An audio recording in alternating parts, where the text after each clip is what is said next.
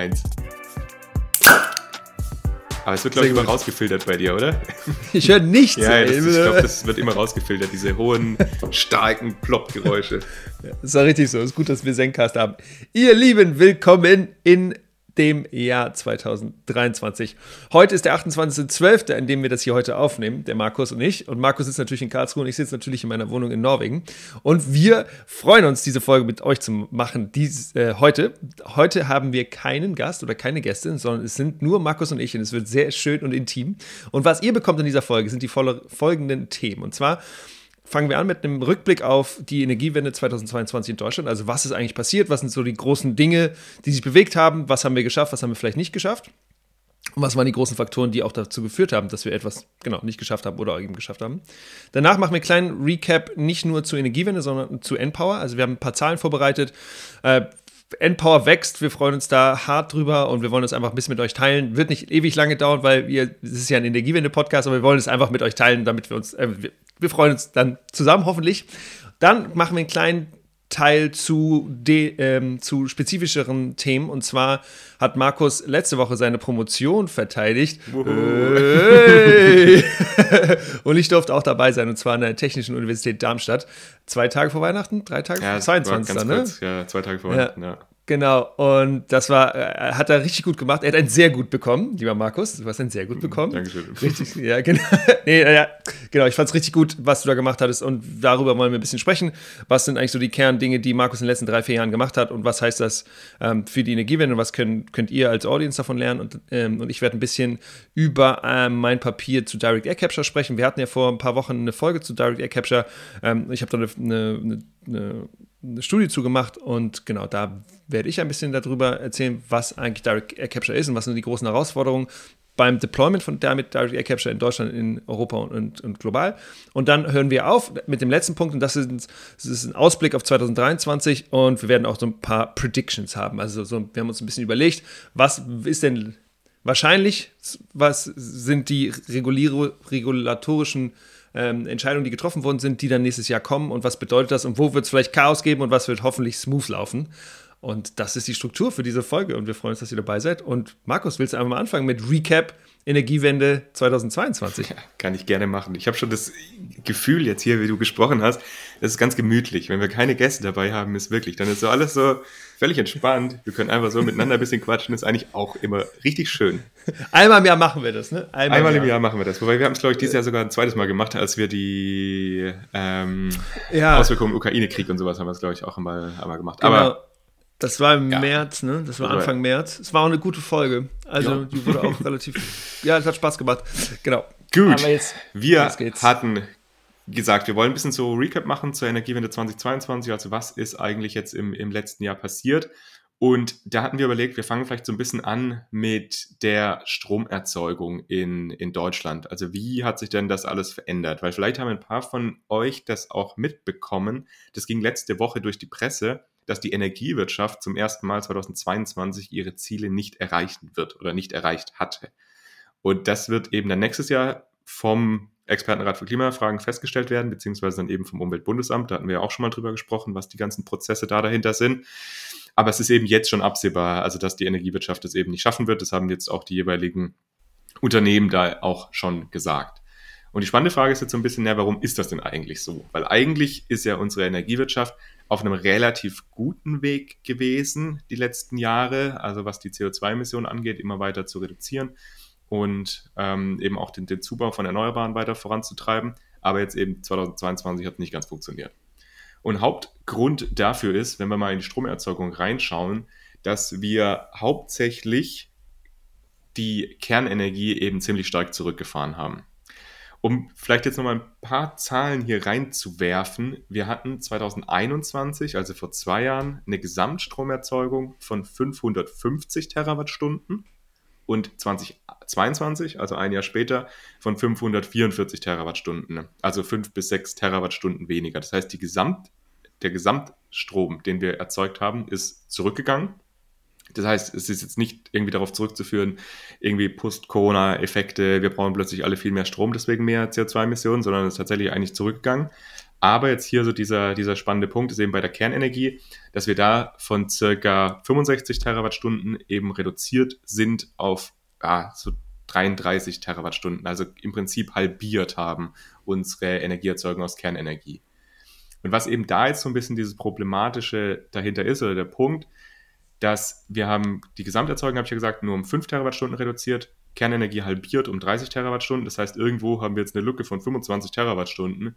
Und die wurde eben in diesem Jahr, also in 2000 oder im letzten Jahr, wir wissen ja, wenn ihr das hört, 1.1.23, aber Julius hat ja gesagt, wir nehmen am 22. noch, noch äh, in 22, wurde eben hauptsächlich über Steinkohle und Braunkohle dann eben ähm, substituiert. Wir haben in 2022 10 Terawattstunden mehr Steinkohleerzeugung gehabt und auch 5 Terawattstunden mehr Braunkohleerzeugung. Das heißt, in Summe eben 15 Terawattstunden mehr Kohle verstromt.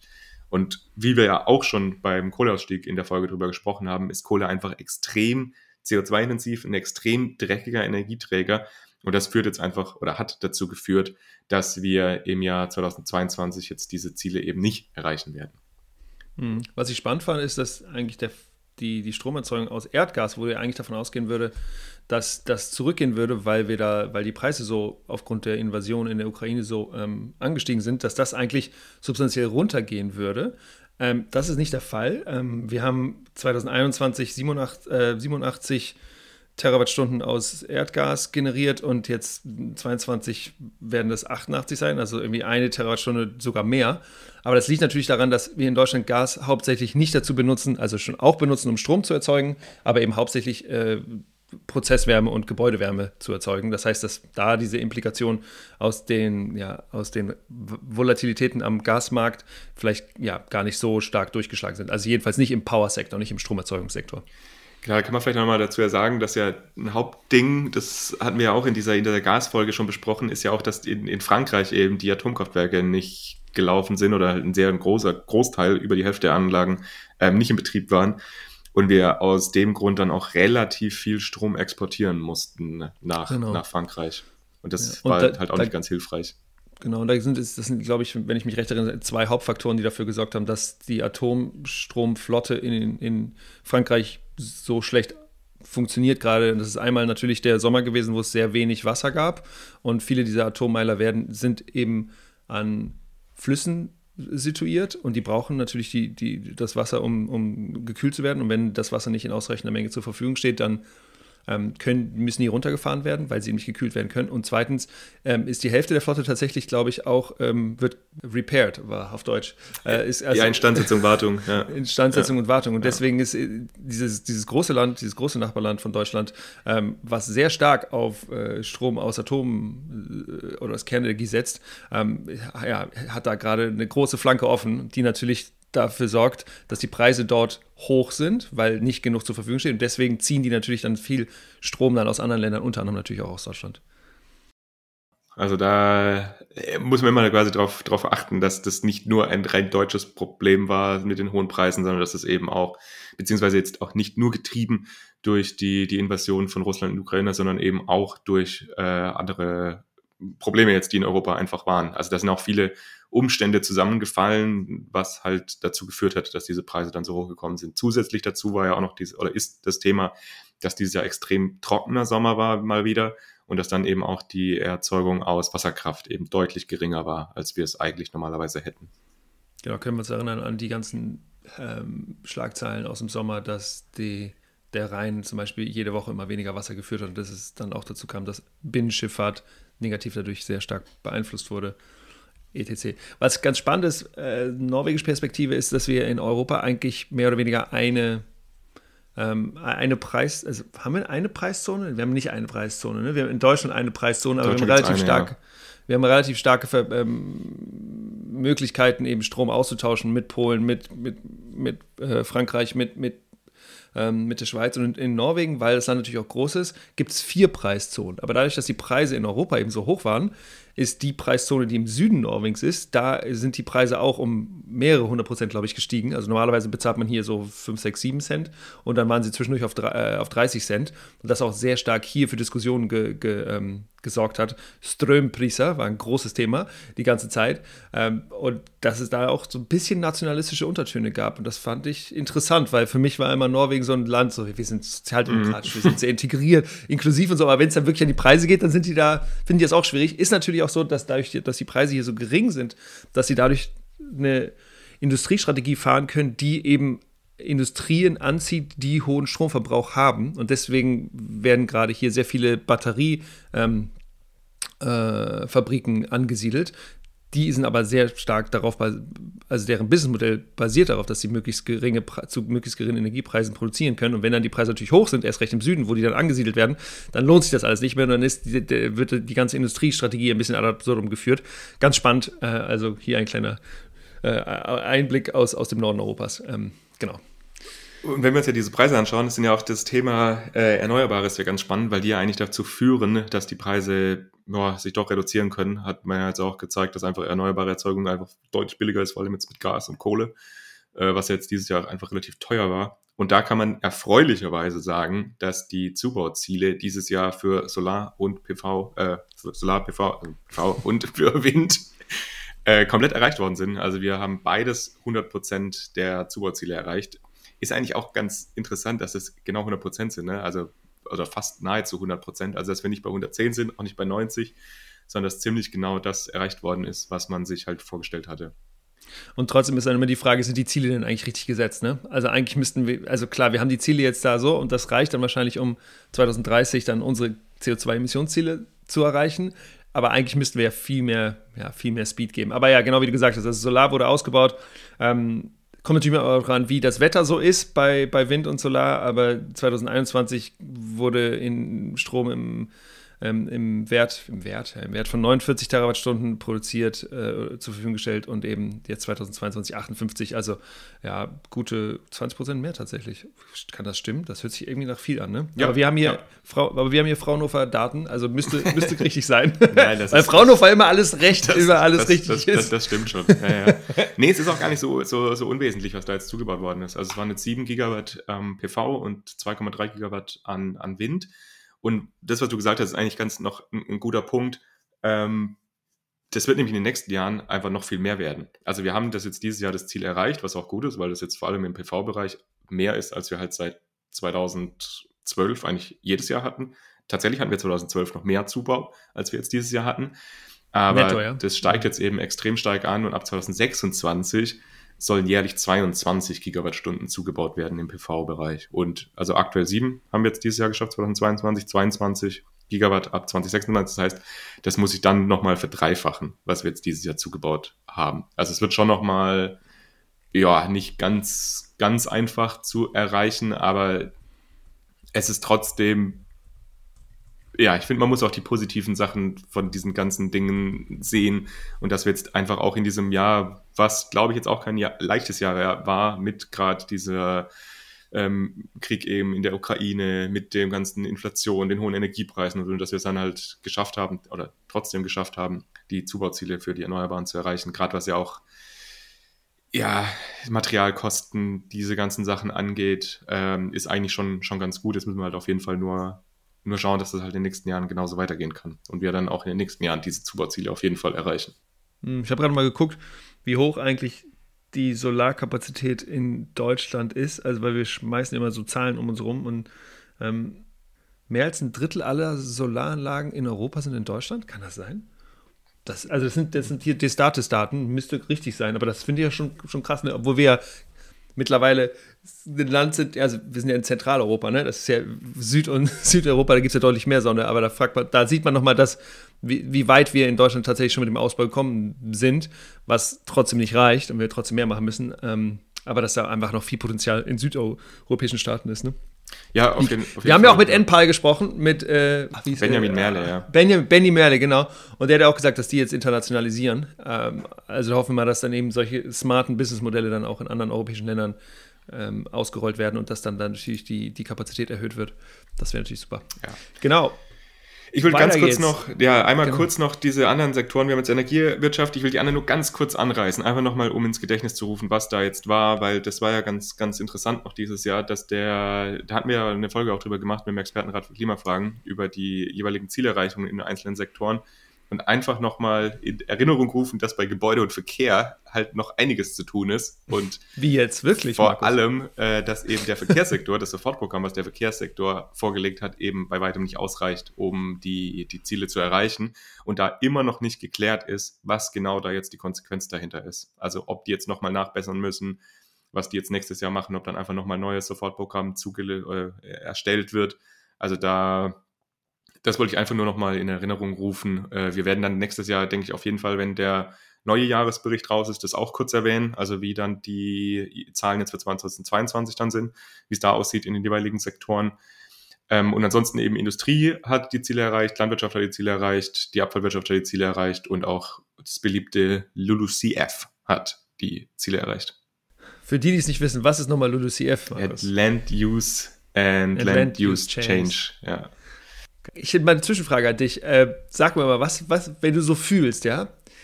Wir hatten ja letztes und vorletztes Jahr einen Riesenhype, was Wasserstoff an, äh, betraf. Und da gab es auf einmal, äh, in unserem Wissenschaftsbereich gab es ja irgendwie auf einmal unendlich viel Geld dafür, gefühlt jedenfalls, oder super viele Projekte, oder jedes zweite Projekt hatte irgendwas mit Wasserstoff zu tun. Also ein bisschen übertrieben, aber so ungefähr. Ähm, was ist denn dein Take? Wie, wie, wie, heiß, wie heiß ist Wasserstoff aktuell gerade noch?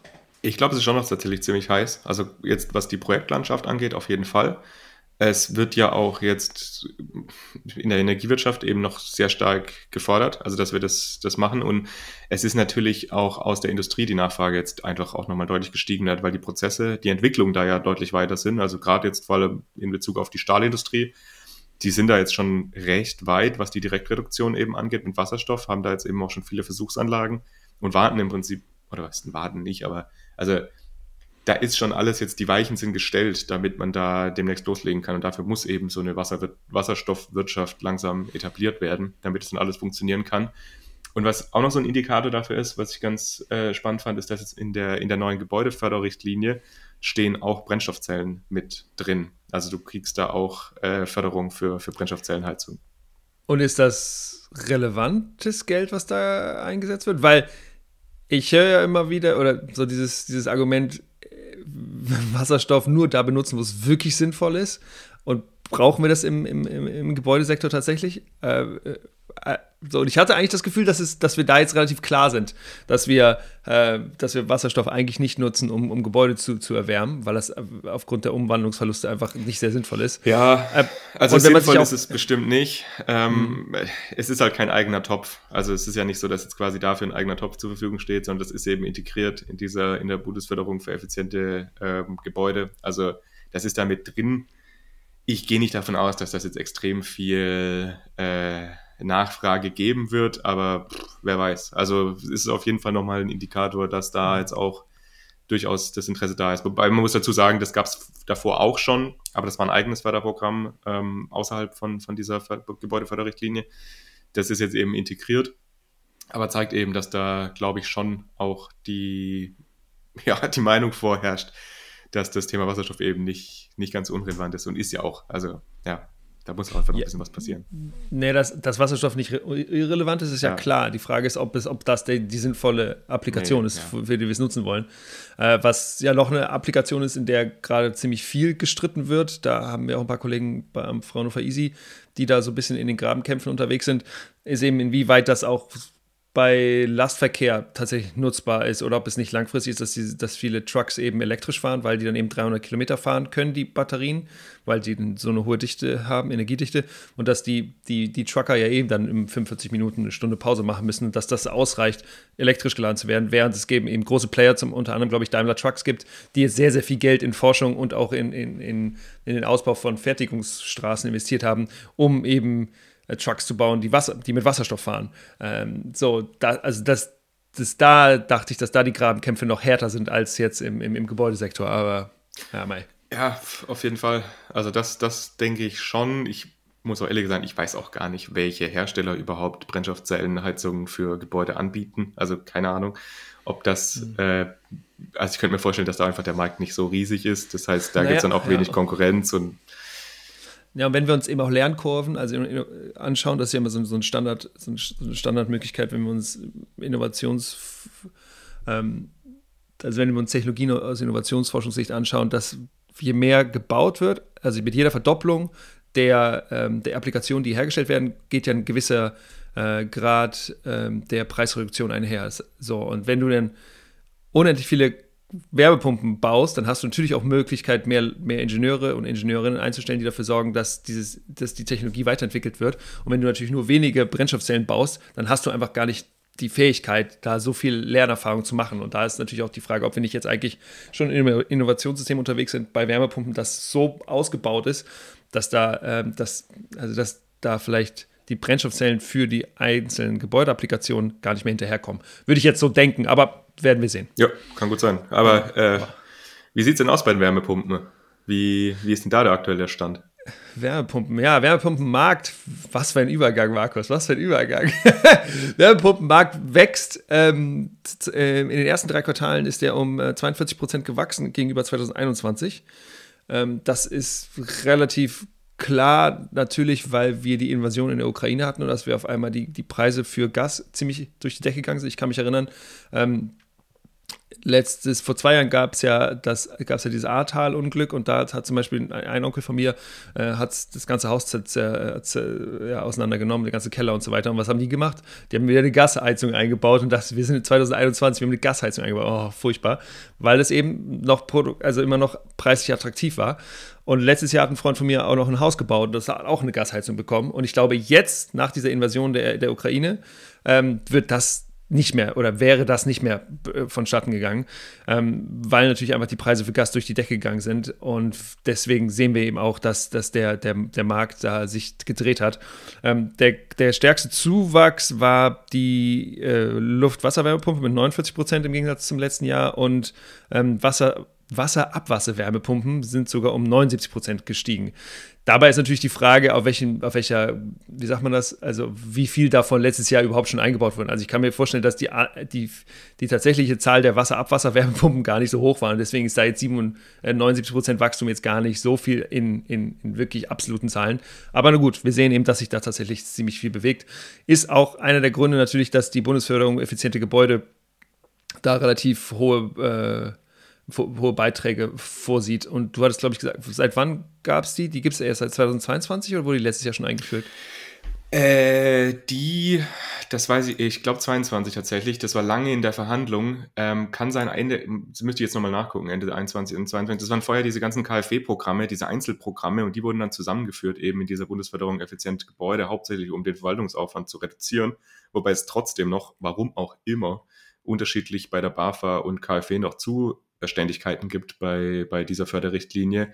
Ähm, ich glaube, das war Anfang 22. Ich bin mir aber gerade gar nicht ganz sicher jetzt gerade. Mhm. Ja. Also kann ja auch sein, dass es 22 ja. ist und dann ist es eben sehr stark dann mit, diesem, mit der Invasion und den hohen Gaspreisen zusammengetroffen und vielleicht war das so der perfekte, der perfekte letzte, letzte Schritt, der noch gefehlt hat, um tatsächlich jetzt Wärmepumpen als die Haupttechnologie im Wärmebereich oder Gebäudewärmebereich zu etablieren. Was spannend ist, was in dieser Bundesführung auch drin steht, ist, dass in den nächsten Jahren nicht nur Wärmepumpen an sich gefördert werden, sondern eben bestimmte Wärmepumpen überhaupt nur noch gefördert werden oder besser gefördert werden, die bestimmte Jahresarbeitszahlen erreichen.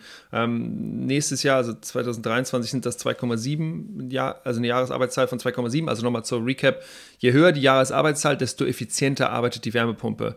Und das kann man eben, wenn man das plant, also wenn du ein Gebäude hast und dann hast du da dein, dein dein, dein, wie sagt man? Ja, du hast halt den Wärmeinput in die Wärmepumpe, dann im Prinzip die Vorlauftemperatur genau. im Heizsystem. Ja. Genau, und wenn, je nachdem, was du da planst, kannst du eben ab, äh, abschätzen, wie hoch deine Jahresarbeitszahl ist und je nachdem, wie hoch die ist, kriegst du dann eben mehr Förderung oder weniger Förderung. Ähm, genau, das steigt dann in den nächsten Jahren, was super sinnvoll ist, weil wir ja eigentlich auch Strom, erneuerbaren Strom nicht unendlich zur Verfügung haben, sondern wir müssen ja eigentlich Technologien fördern, die möglichst effizient mit dem Strom dann Wärme zur Verfügung stellen und Genau, und du hattest mir auch noch erzählt, Markus, kannst du vielleicht noch erzählen, dass da jetzt auch bestimmte Lärmbelastung auch mit einfließen wird. Je, also je geringer die Lärmbelastung durch die Wärmepumpen, desto äh, höher wird dann die Förderung sein. Willst du dazu noch was sagen? Ja, genau, nicht je höher, sondern generell die Förderung ist davon abhängig. Also du musst da gewisse Grenzwerte im Prinzip einhalten und ansonsten bekommt man gar keine Förderung. Und es ist so, dass jetzt ab 2024 mindestens 5 Dezibel unterhalb der Ökodesign-Verordnung, also den, quasi den ja, die jeweilige Anforderung nach der Ökodesign-Verordnung ähm, drunter liegen muss und ab 2026 sind dann sogar 10 Dezibel. Und ich finde das eigentlich einen ganz spannenden Punkt, weil die äh, Geräuschemissionen, das ist ja immer was, was ja auch viel angebracht wird, eben als Problem von Wärmepumpen und als negative Mein Aspekte Haus ist nur drei Meter vom nächsten Haus entfernt. Ich kann da keine Luft-zu-Luft, äh, Luft-Luft-Wärmepumpe einbauen, weil das ärgert dann die Nachbarn und ich will ja mit meinen Nachbarn ein gutes Verhältnis haben, was ja total nachvollziehbar ja, ist. Aber Leute, das hilft sagen, natürlich nicht. Die, die selber nicht wollen, weil sie sagen, ich will nicht, dass da unter meinem Wohnzimmerfenster ständig was brummt oder was weiß ich. Also genau, deswegen ähm, finde ich das ganz, ganz gut eigentlich, dass es da integriert worden ist, jetzt auch in die Förderrichtlinie, weil das reizt dann ja vor allem jetzt die Hersteller von solchen Wärmepumpen an, eben Wärmepumpen herzustellen, die diese Anforderungen im Prinzip ohne Probleme erfüllen, weil dann im Zweifelsfall, selbst wenn die Wärmepumpe dann vielleicht 1.000, 2.000 Euro teurer ist, bekommt man eben die Förderung dazu. Und das macht die Wärmepumpe in Summe dann wieder deutlich, deutlich günstiger und im Zweifelsfall dann eben auch deutlich günstiger als beispielsweise von anderen Konkurrenzunternehmen, bei denen die, diese Schallemissionen oder diese Geräuschemissionen dann eben nicht eingehalten werden. Also das finde ich eigentlich da interessant, dass das mit reingeschrieben worden ist. Ich finde es auch gut, weil das zeigt auch nochmal die Relevanz und dass die das erkannt haben. Aber ja, man muss natürlich auch immer so ein bisschen aufpassen, dass das dann auch auf jeden Fall geleistet werden kann von den ganzen Anlagen. Also nicht, dass es dann wieder dazu führt, dass es da dann irgendeine Reduktion geben sollte. Ja, und das Ding ist ja auch, dass Wärmepumpen natürlich auch Konkurrenzprodukte haben, also zum Beispiel Pelletheizung oder so Scheit, Scheit, Scheitöfen und so ein Zeug. Aber da ist natürlich die Frage, wollen wir das denn weiter fördern oder ist das, ist das irgendwie sinnvoll? Und da haben wir ja auch relativ hohe Preissprünge gesehen, weil, äh, also nach der Invasion, weil, ähm, weil natürlich viele Menschen sich darüber nachgedacht haben, okay, wie kriegen wir es denn hin, unsere, unsere Gebäude zu wärmen? Auch meine Eltern haben darüber nachgedacht, vielleicht wollen wir Pellet haben, aber da haben sich die Preise auch ähm, substanziell, also ich glaube sogar mit mehr als Faktor, äh, Faktor also mehr als 100 Prozent auch erhöht. Die sind jetzt auch, glaube ich, wieder, die sind auch wieder ein bisschen runtergegangen. Aber das heißt, dass eigentlich Wärmepumpen so die, ja, die Lösung sind. Und das ist spannend, weil wir vor zehn Jahren eben auch schon mal darüber gesprochen haben im Bundeswirtschaftsministerium. Ähm, so dieses Electrify Everything, ist das eigentlich der richtige Weg? Und gerade läuft es ja schon ein bisschen darauf hin, dass wir ziemlich, also alles, was wir elektrifizieren können, auch elektrifizieren wollen ähm, müssen natürlich dann den Ausbau äh, der erneuerbaren Stromenergien dann eben auch sehr stark fördern und hoffen, dass wir da weiterkommen. Ja, weil wir es ja gerade angesprochen haben, diese Bundesförderung effiziente Gebäude, da vielleicht auch nur noch kurz einen Einschub, um nochmal zu sagen, dass das auch bei vielen Sachen nicht ganz optimal läuft. Da war ja ganz Anfang des Jahres dieses Riesenproblem von der Förderung, dass das dann innerhalb von kürzester Zeit im Prinzip der Fördertopf aufgebraucht war und absolutes Chaos bei der Antragsstellung gab. Und die haben da jetzt nicht so richtig viel draus gelernt, weil es gibt jetzt gerade aktuell, also gut, wenn ihr das jetzt gehört habt, dann nicht mehr, äh, wieder so eine Aktion, wo man sich fragt, na, wie sind sie denn auf die Idee gekommen? Und zwar ist es so, dass quasi ab dem 1.1.23 neue Förderrichtlinien gelten, ne? und man aber eigentlich bis zum 31.12. noch Anträge basierend auf der alten Förderrichtlinie stellen konnte, aber vom 15. Dezember, glaube ich war es, ja, vom 15. Dezember bis zum 31. Dezember gab es Wartungsarbeiten an diesem Online-Portal. Und das heißt, man konnte in diesem Zeit, also in diesem Zeitraum keine Anträge mehr stellen. Das heißt, eigentlich war effektiv diese Förderbedingungen, die es gab, zum 15.12. ausgelaufen. Und wenn dann halt jetzt irgendwelche Personen, EnergieberaterInnen, wer auch immer, sich gedacht hatten, ja, wir stellen jetzt nochmal am 20.12. einen Antrag, hat halt nicht funktioniert. Und da ja, also da fragt man sich dann schon, eigentlich war das ja klar, dass das so nicht funktionieren kann. Und wenn, dann hätte man das ganz klar kommunizieren müssen. Bis 12, 15.12. kann man die Anträge stellen und dann gibt es eben 15 Tage lang, kann man keine Anträge stellen und dann eben wieder ab dem 1.1., dass sich da alle drauf einstellen können. Aber ja, hoffen wir mal, dass das vielleicht besser wird. Sag mal, hört sich das nur für mich so an, als ob 15 Tage irgendwie auch ein ziemlich lange, ein langer Zeitraum ist? Gut, ich habe keine also Ahnung, was man da so machen? warten muss an diesen Online-Systemen. Ich möchte jetzt mich nicht dazu äußern, wie die Online-Systeme vom Bund äh, funktionieren und nicht funktionieren. Ist ja immer auch leicht davon außen, wie zu sagen, was macht ihr denn da für einen Schmuh?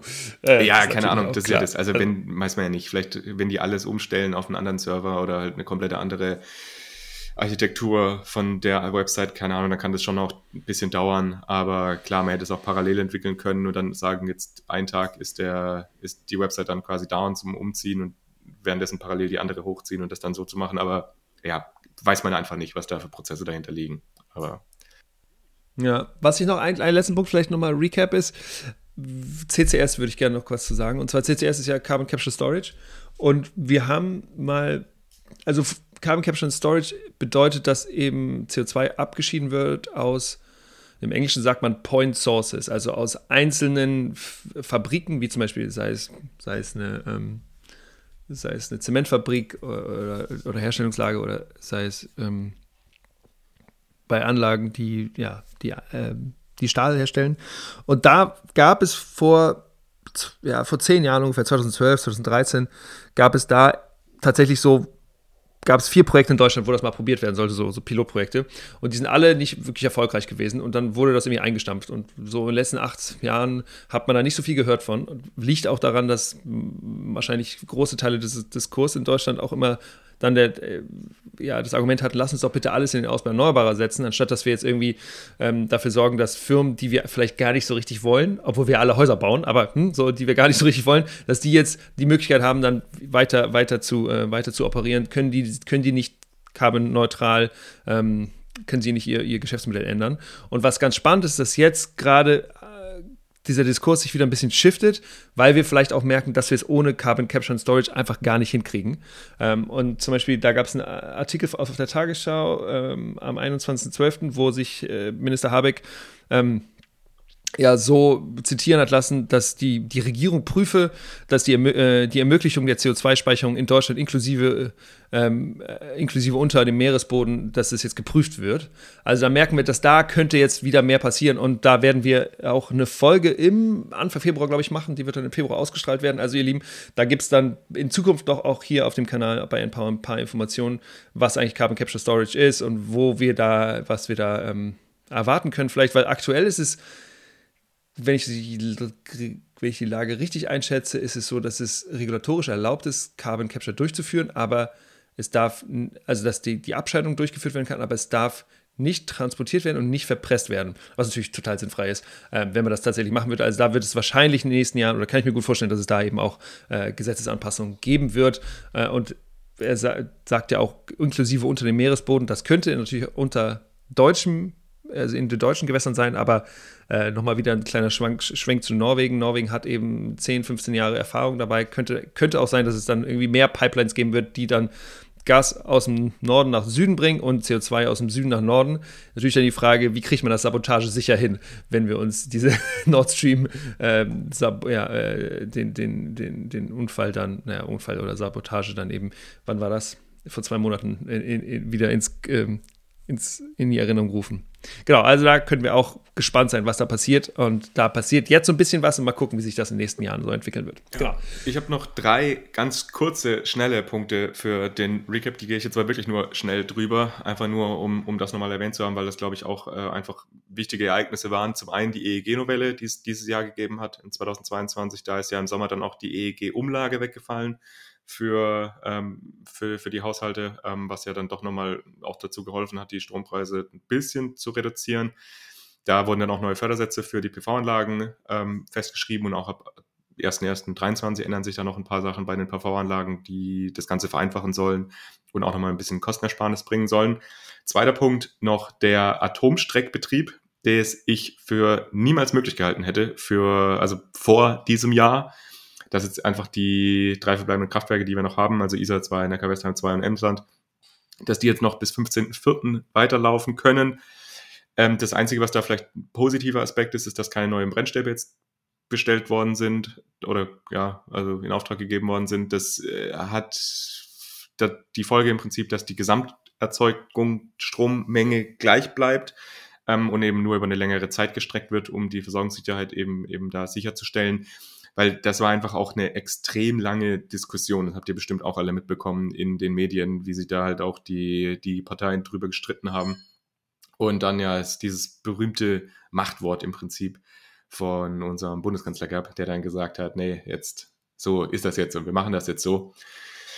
Und dann als letzten Punkt nur noch ganz kurz das Thema Mobilität. Ähm, Julius hat es gerade eben auch schon gesagt, ähm, Oberleitungs- äh, bzw. Batterie-LKWs etc. Aber jetzt nochmal kurz äh, Richtung Pkw-Flotte. Da hat sie nämlich auch einiges getan. Die, die, die Zulassungen im Prinzip von, von Elektroautos sind auch deutlich nach oben gegangen, also vor allem die Marktanteile von den Elektrofahrzeugen. Da sind wir mittlerweile jetzt bei, bei fast 40 Prozent äh, Marktanteil im, im November 2022. Und es ist einfach ganz kontinuierlich gestiegen. Ähm, ist eigentlich auch ein, ein, ein, ganz positives Zeichen, dass es auch einfach jetzt nachgefragt wird. Und ich finde, 40 Prozent ist echt schon eine ganze Menge. Andererseits sind natürlich 60 Das ist eben nur Neuzulassung, ne? Nur, nur Neuzulassung, genau. 60 Prozent Verbrenner ist natürlich immer noch da. Und man muss halt sagen, dass, genau, nur Neuzulassung, wie du sagst, der Bestand aller Elektrofahrzeugen in Summe ist jetzt irgendwo bei, ich glaube, 1,3, 1,4 Millionen, irgendwas um den Dreh rum.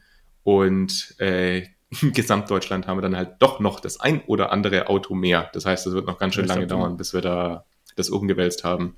Und wir haben 46 Millionen ähm, PKWs, die entweder einen, einen, Benzinmotor oder einen Dieselmotor genau, haben. Ja. Und, du hast es gerade von ein bisschen mehr. Ja, also 1,5 Millionen, irgend sowas um den genau, Dreh rum. Also, hm. ja. Und nur was noch ein spannender Punkt, dass äh, noch immer Tesla der, der größte Hersteller ist äh, von Elektrofahrzeugen. Also Teslas wurden äh, knapp fünf, ein bisschen über 50.000 dieses Jahr zugelassen und Volkswagen beispielsweise hat nur 46.000 oder nur, aber 46.000 Elektrofahrzeuge zugelassen. Also da ja, ist noch immer Tesla im Prinzip der absolute Vorreiter. Ja, Genau, also bei, bei den Zulassungen wahrscheinlich schon, aber was wir zum Beispiel in den letzten Tagen, in den letzten drei Tagen gesehen haben, ist, dass zum Beispiel die Tesla-Aktie, ich will nicht sagen ins Bodenlose gestürzt ist, aber allein ähm, in, ich gucke es gerade Ja gut, dass, dass, dass, die über, dass die überbewertet war, ich glaube, das ist ja unstrittig äh, anhand von was die verkaufen und so, aber nee, ich, ich finde einfach, dass die haben sich, ja, die haben sich 70, die sind innerhalb von einem Monat sind die um 70 Prozent runtergegangen. Also das ist schon auch krass. So, also es liegt natürlich auch daran, dass Elon Musk jetzt irgendwie bei Twitter irgendwie äh, mehr oder weniger, also den CEO macht und natürlich dann Tesla und das, äh, äh, wie heißt es, SpaceX vernachlässigt, aber da, genau, du hast ja gesagt, es ist einfach eine, genau, es ist eine hohe Überbewertung gewesen und dass die jetzt abgebaut wird, ist vielleicht auch ganz normal. So, ja. Schauen wir mal, wie sich das weiterentwickelt. Cool. Kommen wir zum nächsten Teil, Markus. Ja, sehr gerne. Genau, dann, genau, wir haben, jetzt haben wir schon fast 40 Minuten oder 35 Minuten haben wir jetzt mit diesem Teil. Mal, mal gucken, wie das mit dem weiteren Teil so weitergeht. Schauen wir mal. Genau, ihr Lieben, Endpower hat sich super krass entwickelt dieses Jahr und wir sind da sehr, sehr, sehr dankbar für. Ähm, genau, wir wollen euch ein paar Zahlen, Zahlen, sollen nicht lange dauern, wollen euch nur ein bisschen Eindruck geben. Also, das sind Zahlen, die wir jetzt nur von Spotify bekommen haben. Ihr wisst ja, man kann Podcasts über gefühlt 35 verschiedene Apps hören, aber die, die zwei größten Kanäle sind äh, Apple Podcast und Spotify. Spotify hat, glaube ich, 45 Prozent des gesamten äh, Audiomarkts äh, weltweit, wenn ich das, glaube ich, im Kopf habe. So, und deswegen sind die Zahlen, die von Spotify da kommen, die sind schon sehr indikativ. Ähm, genau, ob das jetzt irgendwie 139 Prozent oder 138 Prozent ist, das ist, bis, sei mal dahingestellt, ist auch ein bisschen egal, aber genau, also Endpower haben wir jetzt insgesamt 370.000 Streams insgesamt seit diesen drei Jahren, die es die Endpower jetzt gibt, also zwei Jahre, elf Monate, äh, was wir krass fanden. Wir haben heute der, im Vorgespräch kurz darüber gesprochen, was uns eigentlich damals die Erwartungshaltung von uns war. Und ihr wisst ja, wir machen das hier nicht wegen der Zahlen, sondern wir machen es, weil wir einen Beitrag leisten wollen, dass wir euch die Möglichkeit geben wollen, was zu lernen. Und wir hatten uns trotzdem damals überlegt, also ich kann ich glaube, mich erinnern zu können, dass wir sagen, wenn das vierstellig wird, dann ist das schon geil. so ungefähr geil, voll geil. Nee, und jetzt sind wir irgendwie, naja, also diese Folge, die letzte Folge, die Wärmepumpenfolge, das könnte die erste Folge sein, die 6000 Streams innerhalb der ersten 30 Tage bekommt. Und das, also finden wir über, über, also überragend und freut uns voll. Es ist immer die Frage, mit was man sich vergleicht. Wenn man das mit, mit Fest und Flauschig oder wie was hier Böhmermann Podcast vergleicht oder mit Doppelgänger, ist das immer noch klein. Und trotzdem, das ist viel mehr, als wir uns jemals erwartet haben. Und wir machen natürlich weiter. Und äh, Endpower ist ein Herzensprojekt und wir werden das machen, bis wir sterben oder bis einer nicht mehr da ist oder ich weiß es auch nicht. Also wir machen auf jeden Fall weiter alle zwei Wochen. Genau, also wir haben insgesamt hat Endpower 190 Prozent, 103, 100, wow, jetzt kriege ich die Zahlen auseinander, 139 Prozent mehr HörerInnen als letztes Jahr. 112 Prozent mehr FollowerInnen, ähm, das ist super cool. Und äh, genau 102 Prozent mehr Stunden und gestreamt und 98 Prozent mehr Streams insgesamt. Und das bedeutet eben auch, dass ähm, wenn dann gestreamt wurde, eben auch mehr Zeit auf Empower tatsächlich verbracht wurde. Und was wir noch mitbekommen haben, ist, dass Empower einer der Top 1% der am meistgeteilten Podcasts weltweit ist, was irgendwie. Ja, das freut also, mich auch mega. Also ich finde das also richtig geil, weil das, das, das, das ist, zeigt auch einfach, dass euch allen dieses Thema auch irgendwie am Herzen liegt und ihr das cool findet, was wir machen. Ansonsten würde ich das halt nicht so teilen. Und genau. das finde ich ist, ist fast noch eine größere Ehre als jetzt die, die normalen Zahlen an, an gehörten Stunden oder so. Einfach, dass, dass ihr sagt, ey, das ist so spannend und wichtig, was die, genau, und, ja. wichtig, was die machen. Das sollten halt noch mehr Leute ähm, sich damit beschäftigen. Also da vielen, vielen, vielen Dank dafür. Das ist echt richtig krass. Ja, freut uns mega. Also, wuh, so mehr als irgendwie jemals erwartet. Ich war vor ein paar Tagen in Deutschland natürlich, um meine Familie zu sehen und habe da mal äh, noch ein paar Freunde gefragt, ob ich da die Handys mal anmachen kann und Spotify anmachen kann. Ähm, von Menschen, die noch nie von Npower gehört hatten. Also, ich habe dir mal davon erzählt, aber die sind jetzt nicht so energiewende-affin. Und was ich da gemerkt habe, ist, wenn man Energie bei Spotify eingibt, dass jetzt tatsächlich Npower als ersten Podcast äh, dann auftaucht. Und das ist natürlich auch irgendwie schon fast ein Ritterschlag. So, also, genau voll, voll cool. Vielen Dank, dass ihr dabei seid und schön, dass ihr Endpower teilt. Und wenn ihr das natürlich, jetzt kommt Werbespot, wenn ihr das natürlich noch mehr machen wollt, freuen wir uns natürlich auch noch mal rüber. So, genau. Guti, damit durch, oder? Ja, ich glaube, das war so äh, für eine, eine, eine nur spannende Sache, die ich auch äh, tatsächlich interessant fand von diesem Spotify-Rap, ähm, dass diese Folge 51, das war Photovoltaik, Technologien und Anwendungen mit Anna Heimsat vom Fraunhofer ISE, da haben 14 Prozent von allen Personen, die uns hören, mit dieser Folge angefangen. Und das ist schon. Die uns jemals gehört haben, ne? Die es jemals gehört, ja, genau. Und das, ja. das fand ich also schon, schon faszinierend, weil es schon ein recht substanzieller Anteil an Personen ist, die dann damit im Prinzip in den Podcast reingestartet sind. Also da, ja, aber es hat, hat euch wohl interessiert. Und vielleicht ist ja auch die eine oder andere Person jetzt hier, die gerade zuhört und sich denkt, ah ja, stimmt, mit der habe ich auch angefangen. Genau, wir wollten jetzt über, über zwei Themen noch äh, sprechen. Zum einen über dieses Thema Direct Air Capture, da ist Julius gerade aktuell dran, ähm, eben auch ein Papier zu erstellen, hat er sehr viele Interviews dazu geführt, habt ihr auch in der Direct Air Capture Folge, die wir, die wir ähm, aufgenommen hatten, ja auch vielleicht ein bisschen gemerkt, dass Julius sich da doch ganz gut auskennt mit den ganzen Thema, also mit der Thematik. Und dann wollten wir noch ganz kurz ähm, werde ich noch äh, ja, zwei, drei Sätze zu, meiner, zu meinem DIS-Thema erzählen und nochmal, was da bei rausgekommen ist. Ich habe da Abwärmenutzung mir angeschaut, also industrielle Abwärmenutzung zur Nutzung in Gebäuden, also zur Bereitstellung von Raumwärme und warmem Wasser. Aber Julius, willst du mal kurz anfangen mit, mit Direct, ich an? äh, Direct Air Capture? Ja. Okay, dann mache ich das mal genau. Also soll nicht lange dauern, aber ich finde dieses Thema so mega spannend und ich glaube, dass sich da ziemlich viel bewegen will in den nächsten Jahren. Deswegen wollten wir da nochmal fünf Minuten damit verbringen. Ihr wisst ja, dass Direct Air Capture eine Möglichkeit ist oder eigentlich ja eine zentrale Möglichkeit, ähm, eine technische Möglichkeit ist, CO2 aus Umgebungsluft abzuscheiden. Da gibt es natürlich noch andere Möglichkeiten. Und immer wenn wir von Afforestation reden, also wenn wir auch von Aufforstung sprechen, ist das nichts anderes. Das ist eben eine biologische Herangehensweise. Und es gibt natürlich eben auch technische Lösungen und eine davon ist eben Direct Air Capture. Und bei Direct Air Capture ist es jetzt nicht so, dass es eine Technologie ist, sondern es gibt eben, es gibt Verfahren, die mit liquiden Solvenzen arbeitet oder die eben mit genau, die mit Solid Sorbents oder mit Liquid Solvents arbeiten. Äh, und es gibt aber auch zum Beispiel die Möglichkeit, äh, Abraum zu karbonisieren, also Mineralisierung durchzunehmen. Das heißt, es gibt ganz viele verschiedene Technologien. Das Ding ist, dass wir in vielen Teilen der Gesellschaft lange davon ausgegangen waren oder so ein bisschen gehofft haben, dass es reichen würde, wenn wir einfach erneuerbare Energien sehr stark ausbauen. Und mittlerweile ist es so, dass, dieses, dass die Wahrscheinlichkeit, dass wir das 1,5 Grad Ziel erreichen werden, ja immer geringer wird. Und deswegen haben, das bedeutet, dass wir eben so viel CO2 in die, in die Atmosphäre abgegeben haben, dass wir eigentlich nicht darum herumkommen, das auch zum größten Teil wieder aus der Atmosphäre rauszuholen. Und da gibt es eben diese mehreren Möglichkeiten mit, mit Aufforstung oder eben mit Direct Air Capture. Und dieses Direct Air Capture Innovationssystem, das ist aktuell sehr, ja, sehr am Beginn der Entwicklung. Und trotzdem muss da jetzt relativ schnell viel passieren, damit wir das dann in 20 Jahren, 25 Jahren, 30 Jahren in einer Größe zur Verfügung haben, ähm, dass wir das tatsächlich auch nutzen können, damit das einen substanziellen Beitrag leisten kann. So, das heißt, es geht nicht darum, jetzt irgendwie unendlich viele Milliarden da reinzuschütten, sofort. Das muss dann irgendwann auch passieren, weil das ist eben nicht irgendein nächste äh, SaaS-Startup, Software-Startup, was man mit 30 Leuten betreiben kann, sondern es ist wirklich, das ist Deep Tech und das ist wirklich physikalisches Tech. Also du musst da richtig Maschinen bauen, du musst Maschinen entwickeln, dann musst du sie bauen, dann musst du wirklich große ähm, äh, Abscheidefabriken äh, bauen und dann musst du natürlich auch dafür sorgen, dass dann mit diesem CO2 irgendwas gemacht wird. Also entweder muss das unterm, im, unterm Boden in irgendwelchen alten Aquiferen verpresst werden oder äh, es muss kalziniert werden. Das ist das, was da in Island passiert. Also das heißt, dass es wirklich eine neue Industrie ist, die da aufgebaut werden muss und das muss schneller aufgebaut werden, als zum Beispiel Solar. PV skaliert wurde. Und Solar PV ist immer so eins dieser Beispiele, wo man gesehen hat, wie schnell es gehen kann. Aber Direct Air Capture muss noch schneller skaliert werden. Das heißt, wenn ihr zum Beispiel nicht wisst, was ihr machen sollt mit eurem Leben, Direct Air Capture, da wird sich sehr, sehr viel entwickeln. Und äh, da, da ist super, da ist einfach cleveres Gedenken und äh, ähm, also cleveres Denken sehr gefragt. Ähm, und das ist nicht nur durch das technische Know-how, sondern es ist eben auch alles andere, was ein Innovationssystem braucht. Also es braucht Leute, die da Firmen aufbauen, es gibt Leute, die Vertrieb machen, es gibt Leute, die Kommunikation machen, es gibt, braucht Leute, die das Controlling für solche Firmen machen, alles.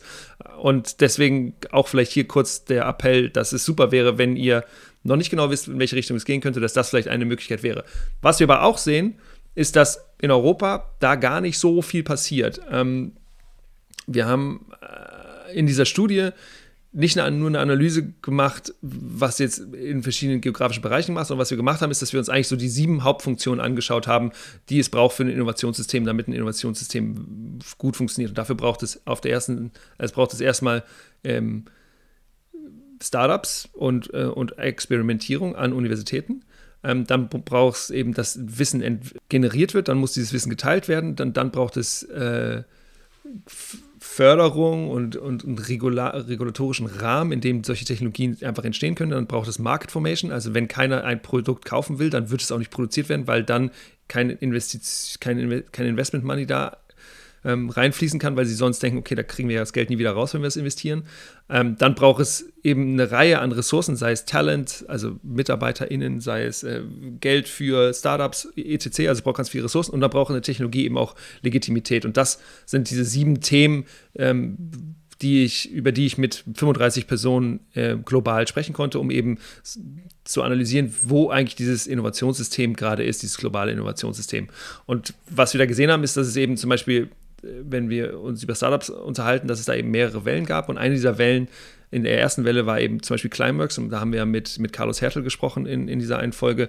Ähm, und was wir aber sehen, ist, dass diese, viele dieser viele Startups nicht in der EU äh, beheimatet sind. Also wir haben Climeworks in, in, in der Schweiz, das ist nicht EU. Wir haben Mission Zero Technologies in UK, das ist nicht EU. Es gibt Remover in Norwegen, das ist nicht EU. Es gibt Carbfix ähm, auf Island, das ist alles irgendwo um die EU rum, aber so richtig viel in der EU passiert nichts. Und das liegt auch unter anderem daran, dass die Fördermaßnahmen in den, in den Vereinigten Staaten zum Beispiel mit dem, ähm, im, äh, mit dem Inflation Reduction Act, der letzt vor einem halben Jahr von der Biden Administration äh, implementiert worden ist, dass das jetzt ein regulatorischer Rahmen ist, der sehr viel Sicherheit schafft und der auch sehr stark finanzielle Anreize schafft. Das heißt, viele Firmen, die sich jetzt da da was machen wollen, die, die damit, damit arbeiten wollen, gehen einfach automatisch in die, äh, in die USA, weil dort die Fördermaßnahmen einfach besser sind. Und da merken wir so, oh, wenn wir in Europa da irgendwie was mitmachen wollen, weil das wird eine große, das wird eine ziemlich große Industrie werden mittelfristig, dann müsste auch in der EU da was gemacht werden. Und da sehen wir aber, dass da ja, der regulatorische Rahmen noch nicht so, so stark da ist. Und was wir noch so sehen, ist, dass einfach auch,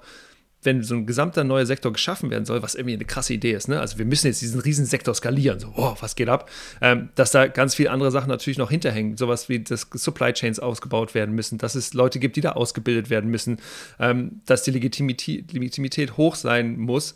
Ähm, und da merken wir eben auch, dass das zum Teil herausfordernd ist, oder das zeigt sich auch in der Studie, die ich da gerade ähm, die ich da durchgeführt habe und die ich da jetzt auch aufschreiben werde und dann hoffentlich im Februar ver, ähm, dann ähm, einreichen werde.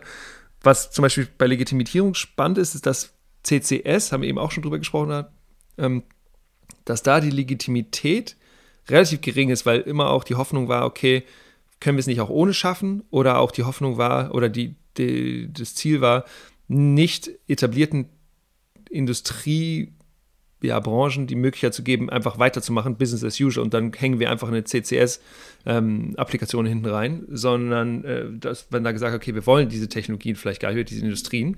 Und bei DAC ist es eben so, dass es wird so als sehr sauber wahrgenommen. Aber mittelfristig wird DAC, also Direct Air Capture und CCS ja wahrscheinlich auf den gleichen ähm, Infrastrukturen aufbauen. Also das, die, die, Pipelines, die es dann in Deutschland geben wird und die dann vielleicht in die Nordsee geben werden, das ist egal, wo das CO2 herkommt, ob das jetzt DAC-CO2 ist oder ob das CCS-CO2 ist. Und da hast du die Frage, hm, wie kann sich denn diese Legitimität auch weiterhin vielleicht positiv erhalten oder positiv erhalten bleiben? Weil ohne diese Legitimität und den Diskurs, positiven Diskurs, wird es sowas nicht geben. Das ist einer der Gründe, warum wir keine äh, Kernkraft mehr in Deutschland haben, weil da sehr viele Teile der Gesellschaft gesagt haben, das wollen wir nicht. So, was wir aber auch sehen, und damit höre ich dann auch gleich auf, ähm, ist, dass diese Technologie sehr teuer ist. Also wir reden da so von mehreren hundert Euro für ähm, CO2-Abscheidung und CO2-Verpressung. das ist deutlich höher als das wir, was wir zum Beispiel mit dem EOETS gerade haben, also im Emissionshandelssystem, was auch irgendwie gut ist. Wenn es zu günstig wäre, dann würden wir sagen, wir, wir reduzieren alle gar nichts, wir investieren gar nichts in Energieeffizienz etc. Ähm, aber Direct Air Capture kann eben immer nur so die letzten 10 oder letzten 5 Prozent ähm, eine Lösung für die letzten 10 oder 5 Prozent sein. So. Wir sehen aber auch, dass die Preise super hoch sein werden, weil das eben so viel Energie braucht.